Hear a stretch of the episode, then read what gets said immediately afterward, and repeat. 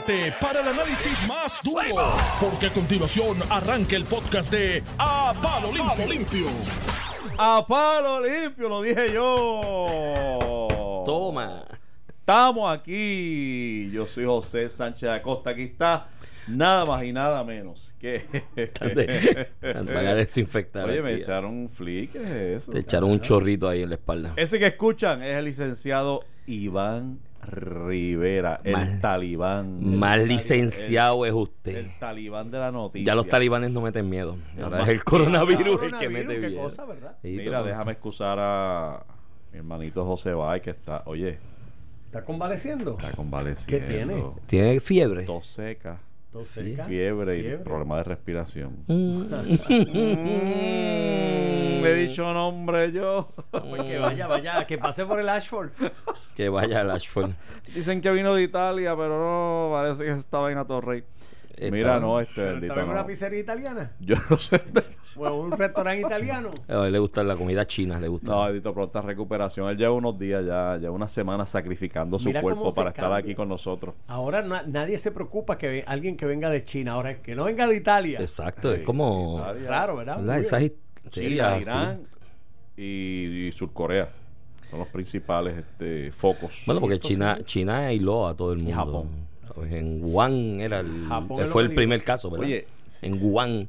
Están regalando pasajes para Wuhan. Wow. ¿Por Sí, cuántos ¿no habitantes va a China ya? ¿Por 2, 3 billones de personas? 1.5 Ah, billones no de personas. No, no ¿Tienen? dos. Tienen Pues es 1.5 suficiente billones. como para que si dos se enferman, se enferme medio mundo. Eso es lo que ha O sea, es un lugar de, de- de- de- Pero ya con está- un impacto tan brutal. Sí, pero uno está viendo cosas que tú solamente las veías en las películas de ficción. Ujú. Eso de aislar comunidades en cuarentena, como ocurrió en China, como ocurrió en Italia. Y entonces la gente se enteró y salían despavoridos pa- en el tren antes de que se acercaran. Y tú sabes, evitar. Hay algo, hay algo, yo digo, me puedo equivocar, pero dale unas cuantas semanas que va a salir misteriosamente una vacuna aprobada Sí, claro. para Oiga, el coronavirus Ojalá y y un medicamento. Y tengo unos amigos y slash clientes que mueven de los ahorros que tienen en inversión de biofarma que van a ser un poquito más ricos. Porque tú, tú buscas ahora mismo el mercado de valores. Las acciones de las farmacéuticas que ya se está filtrando, que son las que están en turno pidiendo autorización. No, pero es una cosa absurda de un día para otro, porque es que es, o sea, la economía global funciona así. ¿sabes? Una cantidad de dinero eh, enorme. Entonces tú creas toda este, esta histeria alrededor. Mira anoche la conferencia de prensa, para mí muy lamentable. O sea, yo, yo creo que el, el que haya, ¿Qué fue hay que informarlo, el que haya un caso sospechoso, ¿Qué hay que informarlo? Hacer el, todo el espectáculo la conferencia de prensa como que aquí estoy yo, mamá gallina, protegiendo los pollitos, vengan a... vi-". No, chico, entonces eso con un comunicado de prensa diciendo, mira, estamos manejando este caso, das los datos y ya, pero hay que darle esa impresión, tú sabes, de que aquí estoy yo, como no tengo nada más que hacer, no tengo nada más que aportar para mejorar la calidad de vida del país que sigue para atrás y sigue en retroceso. Ah, pero estoy aquí frente al coronavirus. Mira, mano, no lo puede- no es politiquería, te- es la verdad, es con un comunicado lo no lo hace, si no Pero lo hace, mira, eh, Pero si casualmente, te estoy diciendo que hay que hacerlo, pero hazlo Casualmente con un durante el comunicado día- de prensa y da los datos. No tienes que este show y los pilotos del barco y la vaina. Lo necesitamos, neces- necesitamos el cariño Entonces, ¿qué, creaste? Entonces, el tienes unos personajes por ahí. ¡Ah! Eh, Anoche yo escuché cosas tan absurdas. Hay un personaje por ahí en radio que las redes se hace llamar el Molusco. No sé por qué alguien elige ese nombre pa- para autonominarse, ¿no? Porque Molusco tú piensas una cosa babosa, invertebrada. Mira, pero este, elige oye, ese pero nombre este vino- para. Oye, este vino hoy. ¿Tú, tú este dormiste vino- bien este- o, te, este- o te- o te desvelaste? Este le lo trataron mala noche. ¿no? Eh, Pero mira las cosas que yo, le- que yo leí. Tuvo una mala noche. Mira las este, cosas mira que yo llega. Y un país está obligado a quedarse con una persona que llegue enferma. Mire, mi hermano es un ser humano. Tienes que darle atención médica. Wow, y la de verdad, mejor de verdad alguien posible. dijo eso. Dijo eso, escribió eso como en- siempre verdad. Ah, pero bajaron miles de turistas y ahora los debieron haber dejado encerrar el crucero. Mire, mi hermano, son seres humanos también. Este, y este tipo de cosas tú no la vas a. Y, el- y ahí voy a lo que plantea Normando. Es pocas veces, y tú lo veías en, en ciencia ficción, aislé una comunidad con los militares Al frente. Mire, mi hermano, los virus y las enfermedades existen desde que existe la humanidad y se propaga. Gracias a Dios hemos llegado a unos avances higiénicos y de salubridad y científicos que una, un virus como este, nuevo, que están estudiando y demás, no te va a matar millones de personas, 40, 30 millones de personas, como mató la peste en Europa en algún momento. O la que- gripe española. O la gripe española, porque los avances tecnológicos y científicos están a ese punto. Pues mira, No, trata culpa- de darle de normalidad. nosotros, la responsabilidad tuya como gobierno es tratar de darle un poquito de normalidad y sentido Es culpa de a las Iván. relaciones de la gente. Es culpa de nosotros, es culpa de los compañeros de Normando Valentín. ¿Por qué? Zumba. De apellido qué? Prensa. ¿Por ¿Por qué? A De taparme. apellido Ahora es Prensa. culpa de la prensa. Dime, Ah. Porque, Sánchez, porque mira, mira, Colón, mira, Dávila, mira, Colón. mira que. Ah, dale. Yo voy, diablo. yo voy a estar a favor Ah, de la ley me- de Mordaza me nueva. hace- De, Ya, sí, no, porque mano. yo voy mi abuela que está a favor de la ley de Ok, Mordaza. acepto el golpe, acepto el golpe, ok. Ah, no, eh. Tiradera, si es tiradera, es tiradera, ¿verdad? Te falta imperial, Mira. este, faldera. Mira lo que este, pasa, mira lo que pasa. Yo durante el, durante el día ayer venía escuchando a varios periodistas hablar de, antes de que saliera lo de, Italia, antes de que saliera esto del crucero, eh, eh, ya insinuando, de hecho, no solo ayer, durante días, de que aquí hay más de cinco casos ya. Y lo están ocultando y no quieren decirlo. Y es una irresponsabilidad del gobierno no decir que ya aquí hay cinco o seis casos, que si en centro médico vieron uno tosiendo, que si en el otro.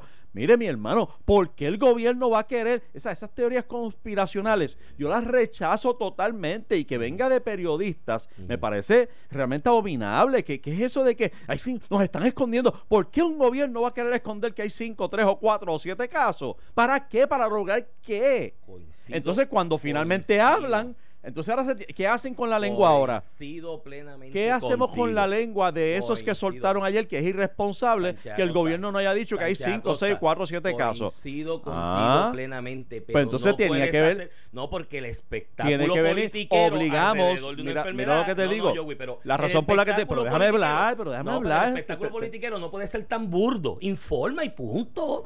No tienes que llegar a la, a la- a la cuestión burda de, ay Dios mío, aquí estoy. Dijo, menciono la palabra Task Force 10 veces, porque hay Task Force, porque dice Task Force y lo dice en inglés, y suena como que Los Ángeles van con trompetas y aquí está el Task Force abrazando. Eso es burdo. Informa un comunicado, esto es lo que pasó. este, si tenemos confirmación, haremos una conferencia de prensa y diremos cuáles son los próximos pasos en cuanto a eso. Pero no puede ser tan histérico. Y yo coincido contigo, José. La la la- Las teorías de conspiración, digo, la prensa aquí no se tiene que esforzar mucho porque hay un tipo por ahí que se llama David Beckman que para crear histeria y, y exponer malas noticias sobre Puerto Rico. eh, la especialidad de la Oh, muchachos, eso es una cosa y rápido un Facebook Live. Puerto Rico es lo Un peor. héroe, un héroe. Eh, No, no, es un héroe. Aquí le el dieron único premio. que entró a Costa Azul. Y el único, el, el- porque aquí somos tan colonizados que como vino el gran hombre blanco que habla inglés, hay que dejarlo entrar y a los de Puerto Rico no. Y O sea, el, eh, el asunto con esto es que me dice Jessica Cabrera, la directora de bioseguridad del Departamento de Salud. Me acabé de enterar hoy que había una división de bioseguridad. en- Mira en para allá, tú veas. Que hoy es que van a enviar las pruebas al CDC. Claro. Hoy. Eso tiene que resolverlo el gobierno primero, que tengan la forma de hacer la prueba aquí. La prueba- a partir del miércoles. Lo otro que tiene que resolver el gobierno. Yo quiero escuchar a un político. Yo quiero escuchar a un político, Normando y José. Y, y escuché a Tomás Rivera Chato ahorita, que va a cerrar el Capitolio, bendito, los pobres turistas. Ahora en Puerto Rico no hay zoológico, no hay donde ir en San Juan cuando tú te bajas del barco. Pero bueno, acabo de escuchar toda. ¿Tú sabes lo que me tienen que decir a mí los políticos? ¿Qué hago? ¿Qué hago con los casi 400 mil seres humanos que hay en Puerto Rico que no tienen plan médico? Porque el dinero no le da para pagarlo. Pero los poquitos ingresos que tienen no le dejan permitir cualificar para la tarjeta de salud. ¿Dónde van esos 400 mil cuando tengan los síntomas que le estamos diciendo? Arranca para el hospital. Los de cuando te sientes así, Los los, de de ambulantes. ambulantes. Eso es lo que me tiene que decir el gobierno a mí. El gobierno no me tiene que decir que llegó el barco y llamamos y, los, y el Tax Force y el protocolo. Ay, qué bueno el protocolo. No, dime cómo ¿de me resuelves esas vidas. ¿De quién es culpa eso? De los de gobiernos. nosotros, Ah, bueno, de pues todos nosotros, los componentes de la sociedad, no cuestión de este votar, no votar, es que nosotros hemos convertido al gobierno, sea el que esté, en gobierno papá, gobierno mamá, y si no lo vemos haciendo esas cosas, lo criticamos. Si te digo que llevan semanas imputándole que estaba ocultando casos, Ah, pues chicos. Entonces, cuando finalmente hace una conferencia, ¿tú te crees que ya pudo haber despachado con un comunicado. Tú no sabes, la noticia hoy era, mira cómo se atreve, el mundo está en alerta, está en alarma y la gobernadora de Puerto Rico resuelve con un comunicado. O sea, que tú y yo mano, coincidimos, tú y yo no, coincidimos. No, está- no, no, no coincido para nada. ¿No? tú dices que esto hay que despacharlo con un comunicadito ahí casual. No, pues estoy No, diciendo que no, la culpa es de nosotros porque nosotros queremos eso del gobierno. nosotros estamos Ah, pues hay una relación forma- simbiótica entre- nuestra, nuestra- la entre forma de que- relacionarnos que quiere- la que forma quiere de lo- relacionarnos con el Sí. gobierno provoca a los gobernantes a hacer estas boberías de que tener que hacer todo el show mediático y toda la Oye, cosa José, pero- yo puedo coincidir contigo en el elemento del show y las ambivalencias ambigüedades que hay en esa conferencia porque lo que demuestra es que realmente y justificadamente ju- digo justificadamente no existe un plan perfecto para esto porque no, no nos hemos enfrentado a la situación. Por lo tanto, llega el primero y tú vas a ver incongruencias, vas a ver cosas que no te suenan bien porque somos nuevos. Igual que en lo de los terremotos. La gente esperaba que hubiese ya un plan perfecto para atender la situación del terremoto. ¿Cómo lo va a ver si No nunca lo hemos tenido? Pero es que el, el Eh, plan es de- asunto- el plan es individual. El plan tiene que tenerlo cada persona. Tú tienes que Claro, pues en que claro. Pero Cuando no somos me- así. Nosotros le exigimos al gobernador de turno ¿Cómo que nos, limpie, que nos limpie. ¿Cómo yo chico. resuelvo? Pues, pero esto, y yo te lo Entonces, pues, eso esto- mismo. Pero esta anécdota yo te la he dicho a ti. Que nos limpien el fundillo. Entonces, cuando, cuando lo hacen, ay, ¿por qué me hizo eso? En otro medio, yo te hice este- esta anécdota, a ver si en 30 segundos Normando no se la ha hecho. El camarada Stalin con sus generales en una reunión coge una gallina Stalin, la despluma y la gallina gritando porque la está desplumando viva, la tira viva sin plumas, botando sangre, la gallina gritando por todo alrededor de los generales de Stalin. Stalin saca unos granitos de maíz y empieza a tirárselos a la gallina y la gallina detrás. Y la gallina detrás y, los genera- y él le dice a los generales, ¿qué aprendimos de esto? Y todo el mundo asustado, y dice, "Mira, este tipo es un sanguinario. Y él le dice que tú puedes esplumar al pueblo, lo puedes dejar tirado, anonadado, sangre, ensangrentado, mientras le tires unos granitos maíz. Vienen detrás de ti. Y eso es lo que han hecho con nosotros. Nos tienen tirado. Mi hermano, Puerto Rico parece una estampa de los 90. Todo el mundo sigue avanzando, todo el mundo nos sigue pasando por el lado y nosotros parecemos, nosotros somos, tú sabes la estampa de, de La Habana, Cuba vieja de los 60 que Ajá. salen películas Ajá. con los carros viejos. Nosotros somos la estampa de los 90. Ya han pasado 30 años y la infraestructura es eso, el país es eso, la, la- la- la cuestión administrativa es eso, pero nos tiran el granito de maíz. Entonces tienes una gobernadora haciendo una conferencia porque es que estamos tratando a alguien aislándolo. Lo mismo el terremoto. El asunto que es noticia y tenemos que discutirlo hoy. Del informe, el bendito informe de los almacenes de Ponce cuando el terremoto. Que ahí sale una sentencia que dice que la gobernadora mintió y que la gobernadora sabía de la existencia del bendito almacén. ¿Por qué había que hacerlo? ¿Tú no viste esa conferencia de prensa? A mí no, a mí nadie me miente. Y yo protejo el pueblo por encima de cualquiera y voté a fulano y el otro porque me escondieron. No te escondieron nada. Es que tenías que darle esa impresión a la gente de que aquí estoy, aquí estoy defendiéndote. Atención, y, y meten, Agárralo, y meten embuste. Atención en el Ashford. Y meten embuste. Un médico que venga aquí que está hiperventilando Iván Rivera. No, pero es que, es que molesta. van a entubar, papá. Molesta e indigna, chicos. Que cojan a la gente y los mangoneen así. Y la gente se deje mangonear. No, entonces todo. Ay, que si no me. Mire, vamos a partir de la premisa que cada vez que un político se para en esa actitud de mamagallina, el papá de los pollitos o lo que sea, te está metiendo un embuste. Vamos a partir de esa premisa y vamos a así desde resolver. Muñoz Marín para acá. El Estado Eso, paternalista. eso ha dámelo sido, eso ha sido así. Ahí llegamos. y ahí es que tenemos que ir. ¿Cómo cambiamos eso? Porque es que la responsabilidad es individual. Yo Por no quiero eso. que el gobierno me ayude. Pero yo lo único que problema. quiero es que el Cuando gobierno no lo me hace- estorbe, que se saque al medio para yo echar para adelante en el país. Lo hace, eso es lo lo único que yo quiero. Lo, lo- lo llevamos a eso, provocamos porque eso no por quiero que lo haga más. Y cuando lo hace, lo criticas. No, pero provocamos un montón porque te- a- escucha lo que te acabo de decir. Yo no quiero que el escuchado- gobierno me ayude. Yo quiero que el gobierno se salga al medio y no me estorbe. Para yo echar para adelante. Eso es lo que yo quiero, que no me ayude en nada. Eso no es lo es que más, si no Rico. existiera el gobierno en este país, yo creo que estaríamos mejor. Pero eso no es lo que quiere Puerto Rico. Ah, bueno, pues entonces yo, no estoy- yo soy, bueno pues yo soy el loco que está predicando solo Lo que en te estoy diciendo esto. es que Puerto, el puertorriqueño ha convertido en los gobernantes de turno en su mamá y su papá y quiere que les resuelva cuánto problema hay como y que se lo dijera y yo voy a coger como misión de vida Pero cuando lo hace- eso está mal. al extremo Eso de que tú tienes mal. periodistas específicamente Ahí te llevan dos, Normando, dos semanas- no, no, no, no, no, Cada no, vez que dice periodista, no, oye, y si fuera Normando, y si fuera Normando diría Normando, pero, pero no es el caso. No, Normando es que no quiero decir el nombre de las personas, pero es que las, las llevo leyendo un par de semanas insistiendo en, y que, en que en que el gobierno está escondiéndole caso. Bueno, pero ahí hay otra otra agenda y se llama George Soros, pero- que baja por ir ¿qué- para abajo. es y en, esto? unos sabes. meses, como en verano, voy a publicar algo Sí, porque que, la pregunta por qué- que viene en esa dirección. Aquí hay por- gente que está viviendo de hacer de la noticia negativa en Puerto Rico y de la exposición negativa de Puerto Rico al exterior su modus vivendi.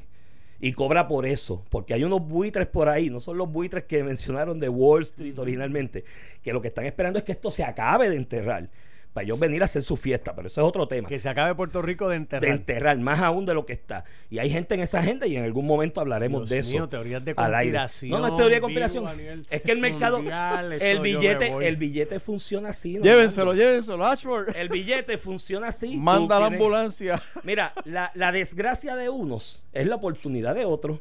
Eh, ahor- ahorita te escuché la entrevista al presidente de la Asociación de Detallistas. Lo que está pasando con el mercado de petróleo no es por el coronavirus nada más. Hay unos tratados ahí de, enero para acá que limitan el consumo de petróleo en el mundo y va a bajar el precio porque hay producción en masa por todos lados.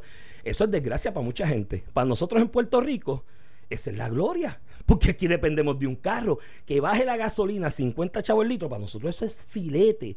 Y para la economía del país es filete. Lo que te quiero decir es que lo que puede ser desgracia para algunos es beneficio y oportunidad para otros. Y nunca pierdan eso de, de perspectiva. Pero volviendo al tema original, Joey, me remito a lo que te dije. Yo no quiero que el gobierno me cuide ni que me dé nada.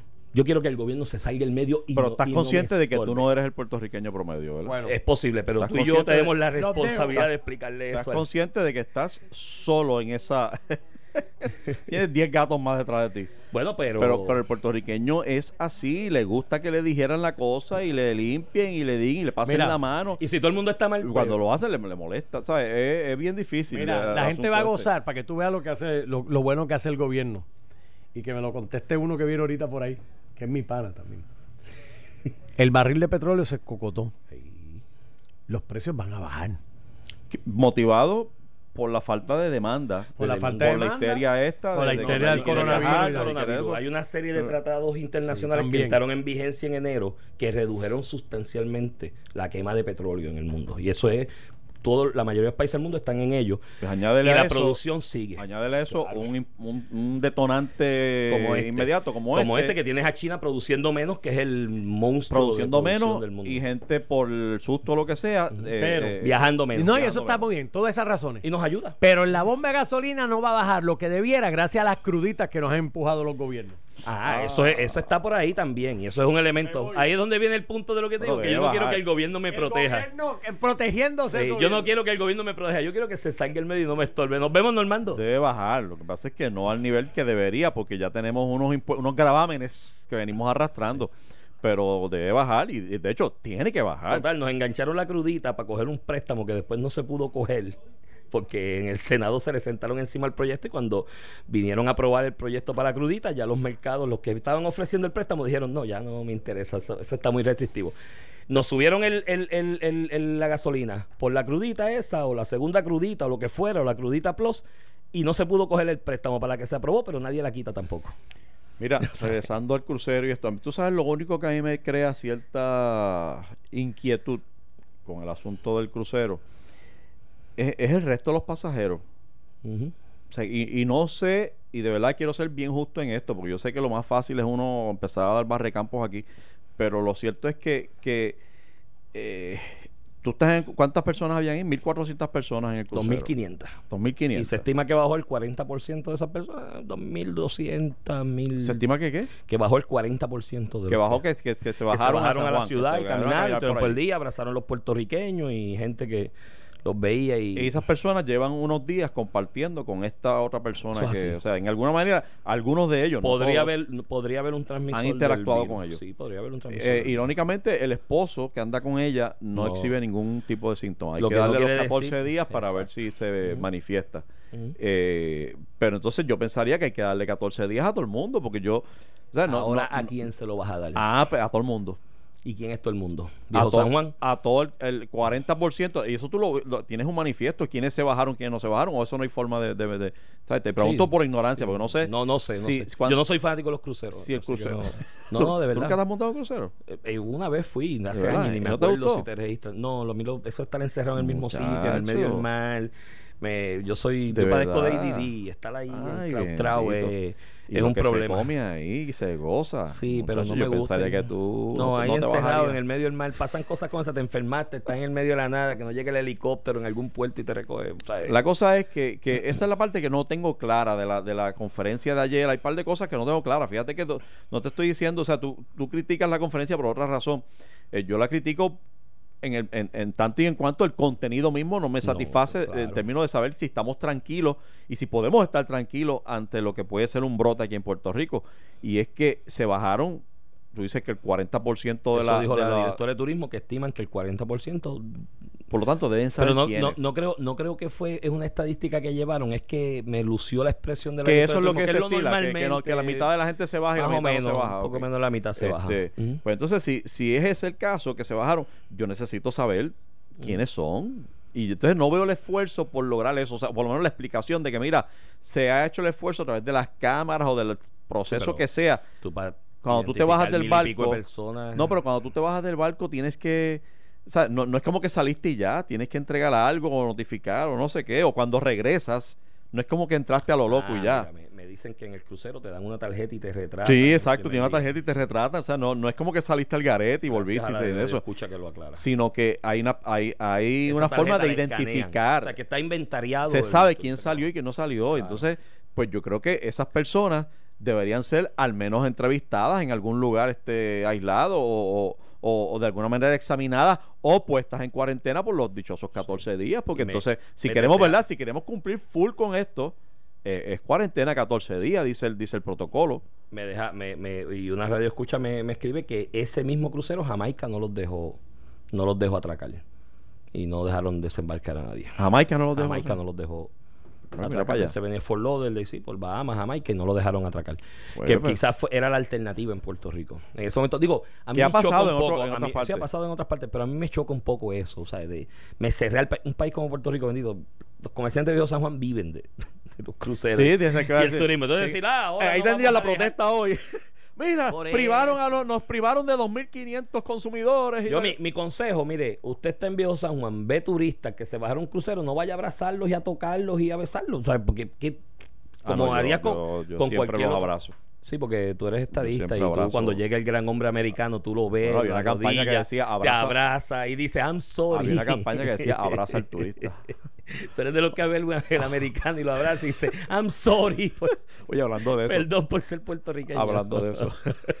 este tipo no sirve. Eh, eh, hablando de eso, viste que eh, hubo una asamblea este fin de semana de, de Partido Republicano en Puerto Rico De verdad. que dejaron a, a Jennifer de, go- de, de gobernadora, De presidenta. de presidenta. Sí, tiempo de presidenta. Este, y entonces, este, pues allí ella endosó y los, los- los republicanos de Puerto Rico endosaron a Ronald Trump.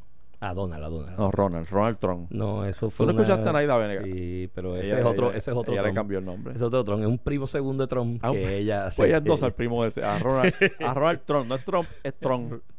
A Ronald Trump y a, y a Mike Pence. A Me Miguelito. Imagínate, aquí no hay nadie más. Entonces, ¿Tú te imaginas el Partido no, pero- Republicano aquí endosando a, a no, pero hay republicanos que no, que no los endosan. Claro, pero, pero bueno, aquí ya- aquí los endosamos, aquí los queremos. Sí. Y, y tú sabes lo que te iba a llamar la atención, porque precisamente por lo que me acabas de decir de, de que si abra, abraza un americano y, y- Dile I'm sorry. no es que es que el tono de la de la, la dinámica en esta asamblea fue de, de agradecimiento, de, de hay que darle gracias a, a Ronald Trump. Ya, Problema de los partidos. Yo tengo problemas con eso. Yo puedo entender, fíjate que, mira, mira el dilema que tiene el político puertorriqueño, republicano particularmente. Tienes un presidente muy eh, eh, que, que no es convencional, totalmente fuera de lo usual, que se alimenta y necesita el, el halago eh, y el agradecimiento y la lambonería. Claro. O sea, él necesita, como ser humano, esta persona que es, que es el presidente, necesita el halago, se alimenta y no se, y no se mueve si no hay el halago y la lambonería y la incondicionalidad. Por lo tanto, el político puertorriqueño se encuentra con que, anda para el cara, yo necesito, como yo necesito que este tipo siga firmando cheques, Déjame lamberle ojo. yo tengo, no, no tengo otra forma de llegar a él. De hecho, me dicen que la gobernadora se declaró republicana y nadie la conoce con relación ¿Ah, sí? con el Partido Republicano de nunca. Bueno, sí, porque el De gober- nunca. cuando el presidente le dijo a ella, allí en la, en el, la, la- la actividad, la cumbre good, girl. legislativa. Looking good y el nombre, Wanda No, Gua- Gua- muchacho. Guajue, Imagínate, eh, gran hombre blanco es porque ella Es porque ella trabajó. Ese saludo ya lo trabajó de alguna manera. Alguien le dijo, Y mira, entonces- saludes a la gobernadora que se va a hacer republicana ahora. O, o- o se hizo ya, este, y aquí estamos. Es lo mismo de Pedro Rosselló cuando llegó a la gobernación en los 90. A mí me hicieron el cuento de cómo fue esto de, Pero a lo que de Pedro es- Rosselló, que no era ni republicano ni demócrata. Y en una reunión en la sala Ni católico con, ni protestante. con Bill Clinton, ni católico protestante, era católico protestante. Y que en una reunión con Bill Clinton, Bill Clinton le tiró la bola de humo como que con quién tú vas a estar. Y cuando salió preguntó, ¿y qué me quiso decir? Y yo, "Eh, que eres demócrata de mañana en adelante. y después era, bueno, fue presidente. los Pero yo creo que a la luz de ese saludito, Sí, la es gobernadora republicana. es republicana. Sí. Y Jennifer Sí. González no la endosó para la gobernación porque según Jennifer el reglamento del Partido Republicano en Puerto Rico le prohíbe a la presidenta o al presidente hacer endosos públicos. Pero ahora debe rectificar ahora. Bueno, pues republicano, Sí, no lo por el reglamento. Yo pensé, yo no sabía que había un, un, republi- un par- un reglamento del Partido Republicano en Puerto Rico. Yo pensé que el reglamento del Partido Republicano en Puerto Rico era lo que dijera doña Soribel Fonallera. Tengo una duda, ¿qué hago? Pregúntale a doña Soriti. Y ella te va a decir lo que hay que hacer y que era el reglamento, pero no, hay un reglamento. Pero tú todo. sabes la parte que me, que me estuvo curiosa y que me hace pensar que no entendemos la relación federada Es el agradecimiento este. O sea, tú no, tú no, e- e- esa es la relación federal. O sea, hay un, hay un, hay un ente que sobrevé toda la operación de estos distintos estados y que se reserva cierta jurisdicción sobre ciertos asuntos y sobre eso legisla y actúa. Pero entonces aquí estamos dando gracias porque salieron unas ayudas de FEMA. Eso es, es, es- para eso es que existe. Para eso es que existe. A mí me pasa, mira, cuando, cuando yo voy caminando por una acera y hay una persona en el mismo medio de la acera, no está caminando, está, está bloqueándola por alguna razón. Yo no, yo no tengo que pedirle que la gente, ay, pide por, di- pide permiso, dile, pide por favor. No, se tiene que salir. Claro. Se tiene que salir porque yo, yo estoy haciendo lo que se hace en ese lugar. Él es el que está haciendo algo que no se hace en ese lugar. Por lo tanto, tiene que salirse. Yo no tengo que decirle que se, tiene que salir. De hecho, tiene que pedirme perdón por estar en el medio y atrasarme. Pero entonces aquí, con este asunto de la federación, yo veo que no hay un entendimiento. Entonces, y quizás es por culpa de Trump, por lo que te decía, de la necesidad del halago y la cosa, de que hay que estar dándole gracias y, y vamos, vamos a hacer una resolución, emitir una resolución para agradecerle algo al presidente de los Estados Unidos, pero agradecerle qué, que está haciendo su trabajo cuando, cuando autoriza que FEMA pague X eh, reconstrucción o lo que sea. Eh, la, pero es la misma cuestión de los partidos aquí en Puerto Rico también, ¿no? Tú te vas al municipio, no sé, por ponerte un ejemplo, no estoy diciendo que el caso lo uso como ejemplo, más, voy a, voy a usar Aquí el está la gente diciendo que Voy a usar el, municipio Sánchez mío, el de. Comerío. No, no, pero es que tú tienes un punto ahí. Eh, voy a poner mi municipio, el de Comerío. Tú puedes escuchar en algún momento leer una resolución del presidente del comité municipal del PNP en Comerío dándole gracias a Wanda Vázquez, por ejemplo, por Mira, lo me que mandaron hizo que eso es el síndrome de la mujer maltratada. No, no, es que no es el síndrome. es, es el problema del partidismo, el partidismo. Una vez tú te encajonas dentro de la visión de un partido, comienzas en este juego de lealtades absurdas y agradecimientos, que en mi barrio allá arriba, en el barrio El Verde Comerío, le llamaban lambonería con lo que es la estructura oficial y dirección institucional de ese partido, que te ciega el entendimiento. Y lo que tú dices es cierto, es su función como gobierno, es lo que tiene que hacer como gobierno. Digo, yo no, en el caso de Puerto Rico y Estados Unidos, no necesariamente, no, eso, esa, esa, esa responsabilidad del gobierno federal no está tan claramente definida, ¿no? Esto es en Puerto Rico un embeleco que no, o sea, no somos parte de la federación, pertenecemos a, ¿qué significa pertenecemos Ahí a? está el agradecimiento. Tú sabes, Sí, por este, eso es el gracias. No, es por el partido, es por el partido. Y lo hacen aquí los republicanos y los demócratas con los demócratas. Mañana, mira, yo he escuchado gente aquí que son, eh, en su manera de pensar en cuanto a economía y política económica, el opuesto diametral de lo que sería socialismo o socialdemocracia. Y yo escuché a algunos de ellos diciendo que si Bernie Sanders gana la primaria del Partido Demócrata, ellos van a ir en filita apoyar a Bernie Sanders. Y yo, pero ¿por qué tú vas a apoyar a Bernie Sanders si tú eres capitalista casi de derecha, extrema, neoliberal? y vas a apoyar a un tipo que dicen que es socialista o que él se hace denominar como socialista, que a la larga es socialdemócrata, porque vas a, a- apoyarlo y a respaldarlo si tú piensas distinto. Ah, porque es del partido, ¿no? Y eso, eso eh, ahí, es el ahí es donde yo choqué en un momento dado en mi vida con los partidos. Cuando te ponían a Juan de los Palotes a dirigir el partido y tú decías, pero si este tipo no tiene ni, ni idea de nada, ni de qué es lo que va a hacer, ni, ni dirigir, ni administrar, ni incluso de dirigir una colectividad, una asociación como es un partido, porque yo tengo que apoyarlo. Ah, no, porque él es el del partido y hay que apoyarlo. Y eso es lo que pasó ayer en lo del Partido Republicano, es Donald Trump y hay que apoyarlo, porque es él el que está. Y si no, me- somos desleales al partido, ¿me entiendes? Sí, sí, hay- hay- eso es es, un un asunto problema. de lealtad. Sí, de- de- A mí sí. me, me enferman estas asunto Por de eso yo, y eso, eso le ha hecho mucho daño al país, por eso votaron casi 300 mil personas por candidatos independientes en la pasada elección. No fue por partidos emergentes. Ayer leí a alguien, una persona muy inteligente, que habló de no. En la elección pasada votaron 300 mil por partidos emergentes. No fue por partido emergente. todos modos, mira, fue por candidatos independientes. Esta, esta, en esa misma asamblea donde le dieron las gracias a Ronald Trump, el, eh, se, como siempre, se, se adoptó el discurso y se gritó esta idea, esta idea, y ahora sí que viene, y ahora sí que viene, y esto no, esto no hay 40 quien lo pare, y toda la cosa. Y yo, yo te digo la verdad, mira, mano, yo, yo puedo creer, oye, y, y tengo que aceptar y, y- y verlo como bien, el que el Partido Nuevo Progresista, que se crea, eh, es un partido ideológico, eh, promueve actividades para dirigidas a, a fomentar la estadidad y a crear Claro. conciencia y toda la cosa. Lo- con lo que yo tengo problema con el PNP es crear la expectativa de que, de que es- hace falta esto y que tiene que ser esto y que con esto va a ocurrir la estadidad. Y yo te voy a decir por, por dónde vengo. ¿No le parece a nadie raro, extraño ya, a esta altura, de que el PNP levanta el volumen del- de la canción de la estadidad justo en el año electoral? Y, y molesta a los estadistas. ¿No les preocupa que durante tres años no la mencionan y cuando llegue el año electoral la mencionan y la, la adoptan y la abrazan como una bandera? Pues chicos, tú sabes, nos vamos a seguir cogiendo, dejando coger de estúpidos con el asunto. Mire, fomenten todo lo que quieran y participe todo el que quiera participar, pero de ahí a que a que sí, sí, hay que hacerlo porque con esto sí, como, como dijo incluso Ricky Rosselló, que este cuatrenio llegaba. Entonces a mí me molesta esa tomadura de pelo. O sea, vamos, vamos, cuando regresemos vamos Lo a hablar de, ahí. de eso y vamos Lo a hablar de, de, de- oye, se perdió los suministros que iban para Venezuela. Luis Geraldo, hay que hablar con el hombre.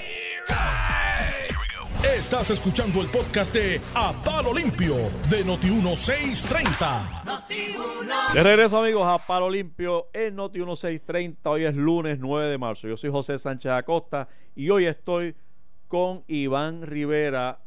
José Báez está convaleciendo, no es el paciente que está en el Ashford. Era una mujer, ¿verdad? Este, y no es la esposa de él. Ah, bien, descartado. Mira, oye, caso sospechoso. Quiero hablar contigo de la garata esta que se formó y Notiuno ha estado reseñando ahí la garata que se formó anoche en un programa de televisión Vi algo este, de, en las redes. de- entre los directores de campaña de los candidatos del PNP, pero antes de eso, para cerrar el tema de los del turismo y la, y, la y el manejo de estas cosas, eh, viste que el los suministros que mandaron para que mandamos urgentes urgentes a Venezuela porque Venezuela estaba cayéndose y nosotros teníamos que salir corriendo a mandar Pobre cosas gente pasando hambre. allí. mandamos cosas eh, de hecho le costó el puesto a Luis Geraldo Rivera Marín el envío de aquellos suministros en aquel momento por ¿Que el le manejo de el la puesto? bueno no el Si él estuvo ahí el hasta el- manejo de la- Ahí cuando No, le pidieron, no, ya, no, ahí pero- cuando le pidieron la renuncia de secretario de Estado era para dejarla vacante por la Ah, yo eventual sé, yo- renuncia. Yo, creo que él, a partir de ese momento, del asunto del, de la barcaza, esa, perdió, perdió, lo perdió escondieron, el cariño. Lo escondieron. Esta persona, Luis Geraldo, era la cara. Y tuviese hecho algo distinto. La cara de la administración. Después de la entrevista que dijo que había aterrizado un avión con, Ese- o había entrado un barco con, alimentos en, a nivel internacional esa entrevista. Ese fue el problema. Tú hubieses hecho algo distinto. Curazao lo decomisó los otros días todo. Este, porque obviamente me imagino que se habrá dañado todo. Este, y lo que no, pues lo, lo votaron. Pero, pero es triste, mano. Es triste porque tú sabes que creó toda una histeria. Y, y, que- y- y uno hablando de histeria y lo que está pasando, el puertorriqueño es bien reaccionario. Entonces tiene que va a los extremos. Espérate, que en Venezuela se murió uno. Hay que mandar todo. bla, bla. Entonces de momento se forma toda esta histeria. Venezuela está hoy, hoy, en el mismo lugar que estaba en el momento en que no mandamos la barcaza esa para allá. No ha cambiado. Ha cambiado, Y hay personas que pasan necesidad, como hay gente que pasa necesidad en Puerto Rico también. correcto. ¿Sabes? Digo, yo, yo, no- porcentuales quizás más. por si acaso estás Pero- insinuando, insinuando otra cosa y no, no quiero ser solidario con eso. eh, yo, yo estoy solidario con el pueblo venezolano y solidario con que Puerto Rico se organice Sí. y envíe lo que quiera enviar No, a y, y mi, Venezuela. y mi- y mi solidaridad con el pueblo venezolano es la crisis institucional democrática que está sufriendo. O sea, hay una pero, pero además de la crisis institucional, esa crisis institucional tiene una consecuencia, que es gente pasando hambre Sí. y gente sin acceso a medicamentos y suministros de primera necesidad. Así que el que nosotros lo hagamos, yo lo aplaudo y lo aplaudiré siempre. Lo que pasa es que la inconsistencia nuestra es la que a mí me preocupa. De que, de que hay unas fechas en particular, hay unas noticias en particular que nos hacen salir corriendo, mandarle. Allá salió Luis Geraldo a toda prisa a enviar el avión este, eh, digo, el, el barco. Primero fue que un avión. Ajá, que no- avión no, de- pudo fíjate que no, entrar, pudo entrar y después fue un barco. Y paró en otro lado, que si Sí, Curazao, porque que cuando llegó a las aguas venezolanas, Lo pararon. Lo paró un buque y le dijo, aguanta o tú sabes lo que va. Eso estaba allí como, como aquel, ¿te acuerdas la- lo de la el, el- en el 61, la, la, la crisis, la, la, a la de los misiles. la de los misiles? En Cuba, la- las costas de Cuba. Ah, exacto. Estuvieron mirándose, las barcazas estuvieron mirándose.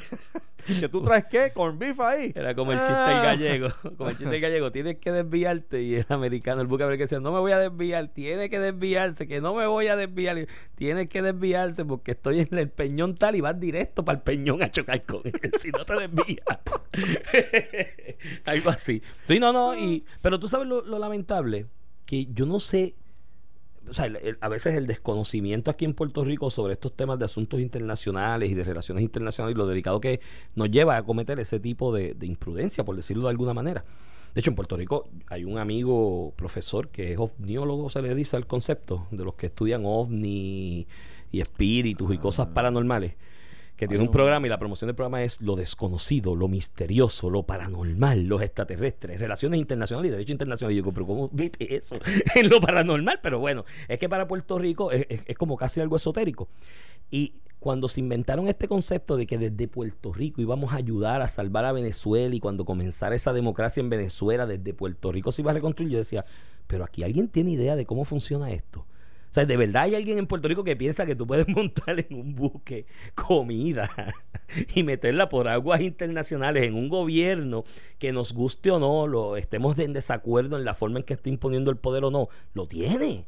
Y tiene la milicia para defender ese poder y defender ese ejercicio de poder que está haciendo. ¿A alguien de verdad se le ocurre que desde aquí va a entrar un barquito, lo más normal, y va a entrar allí, tengan, aquí vinimos. De... O sea, entonces, tú dices, es, es completamente absurdo. Entonces, tú tener a un funcionario del nivel de un secretario de Estado Que confirmó- apoyando que esa confirmó idea. incluso que había entrado a tierra. Sí, al avión, primero el avión, primero el avión, y después el Este, barco lo intentaron Y ahí fue que algunos periodistas. este, No, no, porque pierdes Rincón, que fue el que lo entrevistó, dijo: Espérate, ¡Ave espérate, me cogiste, me cogiste de, de Sí, soquete. Y ahí todo el mundo en Venezuela se rió de nosotros. de hecho, eh, eh, No Maduro. Maduro, Maduro tenía una gran crisis de legitimación o de legitimidad en su mandato en esos días en Venezuela y con la noticia de Rivera Marín se reivindicó porque todo el mundo dijo mira qué embustero El hombre aquel". controla, el hombre controla el todavía. hombre su- controla todavía tenía una crisis y, y esa expresión entonces pero llegar a que un secretario de Estado de Estado con lo que representa eso dentro de la cuestión esta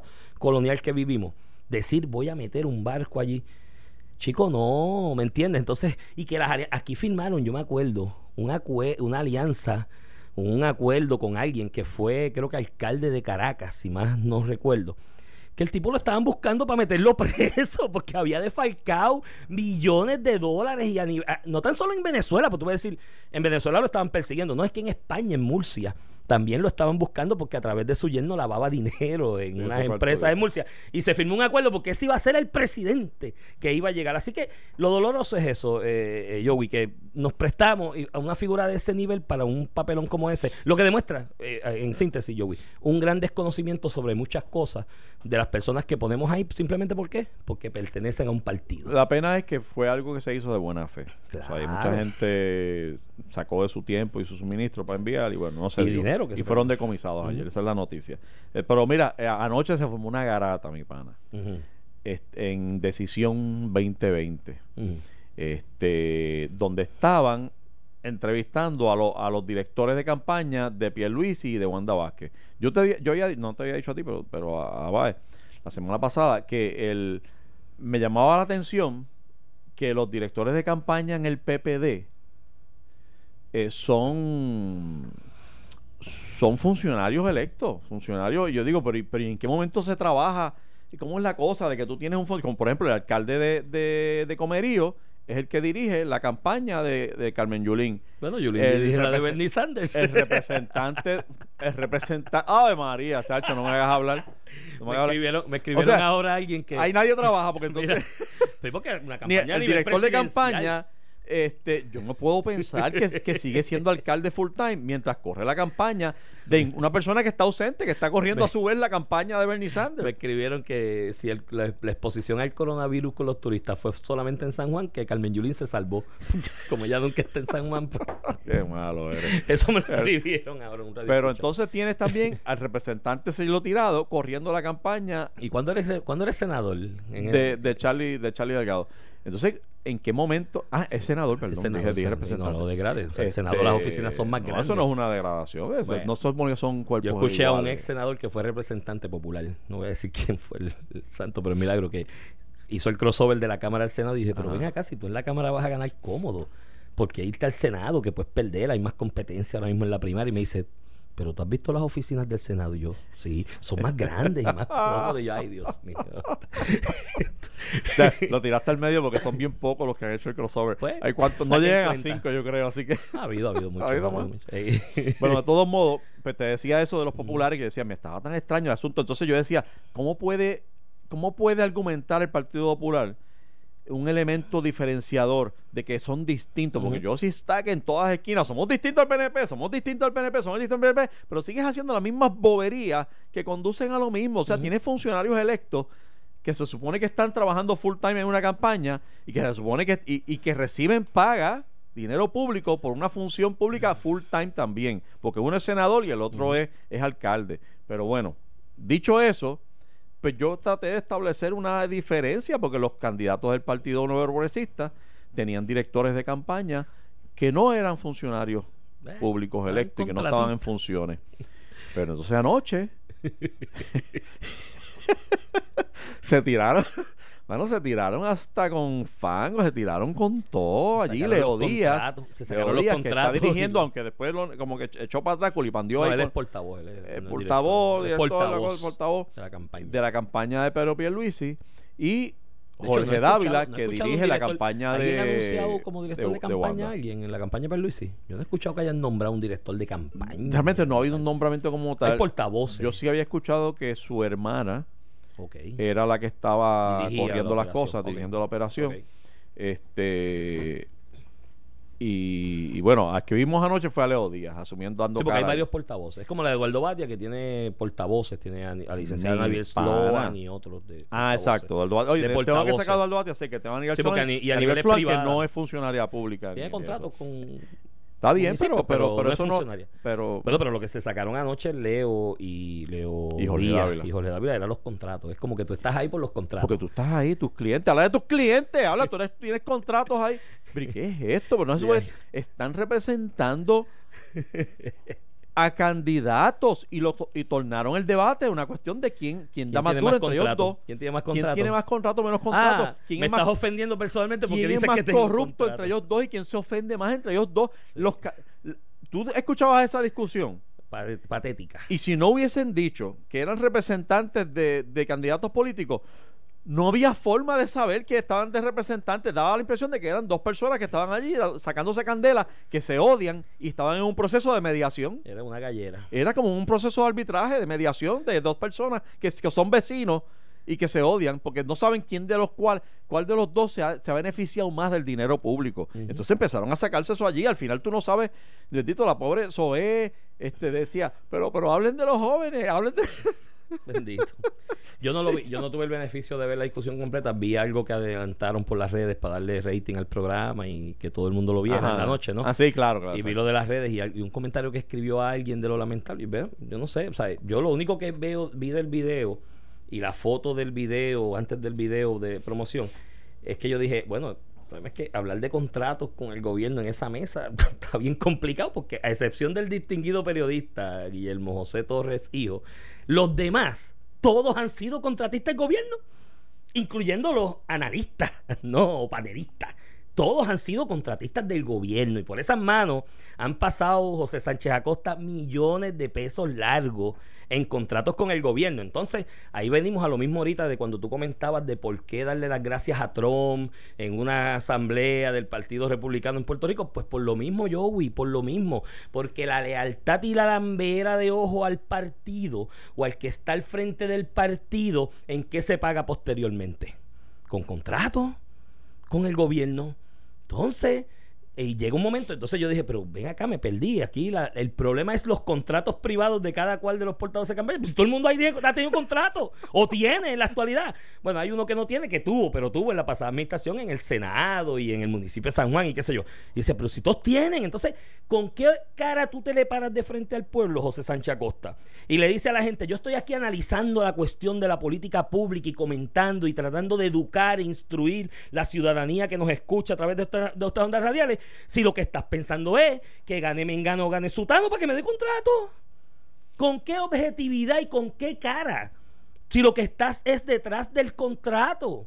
¿Me entiendes? Entonces yo dije, pero y acá, pero esto es como poner a, ¿sabes? A José Feliciano, cruzar a la calle, a Stevie Wonder, no sé, ¿sabes? Como que... Cuando yo hice la crítica a los directores de campaña popular, la que te dije cuando comencé, eh, mucha gente me escribió, bueno, lo que pasa es que los directores de campaña en el, PNP... Con contrato. Eh, eh, no son funcionarios ahora, pero si gana su candidato va, se van a forrar de contrato. No, va exacto. Y, no, pero es que los del PNP se están forrando ahora porque ya los tienen. Leo Díaz, ¿tú te crees que Leo Díaz no tiene contratos de la administración de Ricky Rosselló cuando él fue el más leal? Oye, corrió San Juan para poder tener Ricky Rosselló a alguien en San Juan que le contara los votos en la primaria. ¿Y tú te crees que Jorge Dávila no tiene contratos ahora? O sea, eso están pagos también. O sea, en ese aspecto yo y yo coincido. No hay mucha diferencia entre debo decir que no sé, debo decir que no sé por si acaso. Bendito, búscalos por ahí, por eso se lo sacaron allí de cara en cara los pero, dos. Pero definitivamente ellos se encargaron pues de sacar claro, entonces, trapos sucios. Lo que tú quiero decir con esto, yo lo que voy es que no hay diferencia. Lo que tú dices del, PPD y el PNP es lo mismo. Unos corren campaña con funcionarios electos que cobran directamente del fisco en la nómina y otros que cobran indirectamente a través de contratos de servicios profesionales. Si, tú fueras el candidato. No permito eso. Yo los voto. Yo monto una Yo voto a los dos. Los voto a los dos. yo hoy Pedro Pierluisi y Wanda Vázquez, cojo a Jorge y cojo a Leo y hoy hasta hoy llega a sus funciones.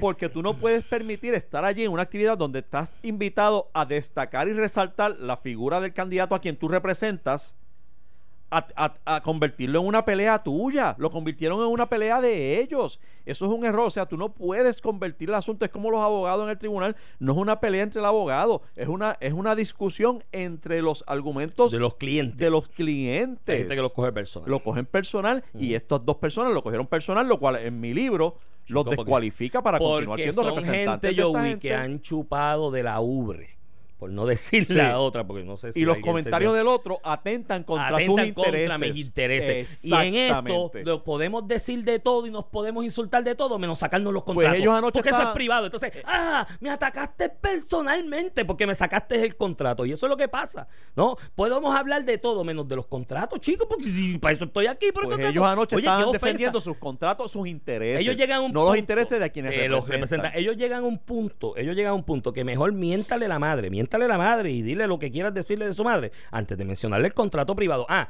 y voy a, y voy a hacer el cambio y la aclaración y mi excusa a los radioescuchas. No es del Partido Popular y del PNP nada más. ¿Oíste, Joey? El PIB dirige sus campañas y el esfuerzo de organización de campaña con gente que cobra de la Comisión Estatal de Elecciones que son chavos públicos también, o de la oficina del senador tal, pero como ellos se turnean, hay un senador y un representante, los dos contratistas o tres que tiene el senador, el representante del PIB, cada cuatro años, después que se reinscriben y después que la gente los rechaza y vuelve y se reinscriben, son los que dirigen la campaña y el operativo de campaña. Y Victoria Ciudadana es distinto, porque allá hay un montón de gente en la Comisión Estatal de Elecciones cobrando cobrando del fondo público de los chavos de la Comisión Estatal de Elecciones porque hay que representar a Victoria Ciudadana que tiene derecho también a que los represente. Pero Lugaro no había dicho que aquello se iba a correr con voluntarios. ¿Dónde están los voluntarios donando su tiempo para Victoria Ciudadana porque son distintos? No, allí están cobrando, cobrando de los fondos públicos de la Comisión Estatal de Elecciones. Así que no hay ninguna diferencia entre los cuatro partidos sobre este asunto de cómo se financia la gente que corre la dirección de la campaña. Es con fondos públicos, uno a través de contratos, uno a través de la comisión y otros a través de los puestos públicos que ocupan. Y entonces- mientras están dirigiendo los esfuerzos de campaña, igual que Carmen Yulín, yo creo que es una falta de respeto al país. Que tú tengas a una alcaldesa que se gana 120 mil pesos, porque ella se montó el sueldo también cuando llegó allí, que está corriendo todo Estados Unidos porque una campaña presidencial conlleva correr todo Estados Unidos. Tú tienes aviones alquilados, privados para la campaña porque tienes que estar montado en un avión. Viajando todo. Ah, soy la directa, pero cobro del municipio. ¿Me entiendes? La forma correcta de dirigir una campaña, usted recauda dinero, hace el esfuerzo de recaudar y contrata gente privada al margen del erario público que se financien con la recaudación privada. Esa es la Sí, manera pero, pero una de vez, hacerlo. una vez tú, y, y salvado eso que tienes, te- te- estoy de acuerdo contigo, pero salvado eso, las personas que asumen estas responsabilidades de representar a candidatos tienen que desvestirse de, su, de sus propios intereses. Y, tienen que reconocer que están ahí para representar los intereses de un candidato. Y tienen que encargarse de que la pro- ellos son la proyección de ese candidato. Y de anoche tanto el representante de Pierluisi como el de Wanda Vázquez hicieron un ridículo un absoluto ridículo. Y si yo fuera cualquiera de los dos candidatos los dos no- Digo, ninguno de los dos puede Y hicieron un ridículo los que puyaban la discusión a base del planteamiento Mira, de los contratos Oye, privados. antes de irnos, te quería también. decir lo siguiente. Otro caso, aparece un caso, acaba de publicarse en el Nuevo Día por José Orlando Delgado Rivera, que el Departamento de Salud accedió este lunes a realizarle la prueba de coronavirus a un paciente de 71 años que permanece recluido en la unidad intensiva en el Hospital Auxilio Mutuo en San Juan. Bueno, Con un cuadro clásico de esta enfermedad. Así que por ahí viene otras cosas. Nos vemos mañana. bueno. Esto fue el podcast de A, A Palo Limpio de Noti1630. Dale play a tu podcast favorito a través de Apple Podcasts, Spotify, Google Podcasts, Stitcher y notiuno.com.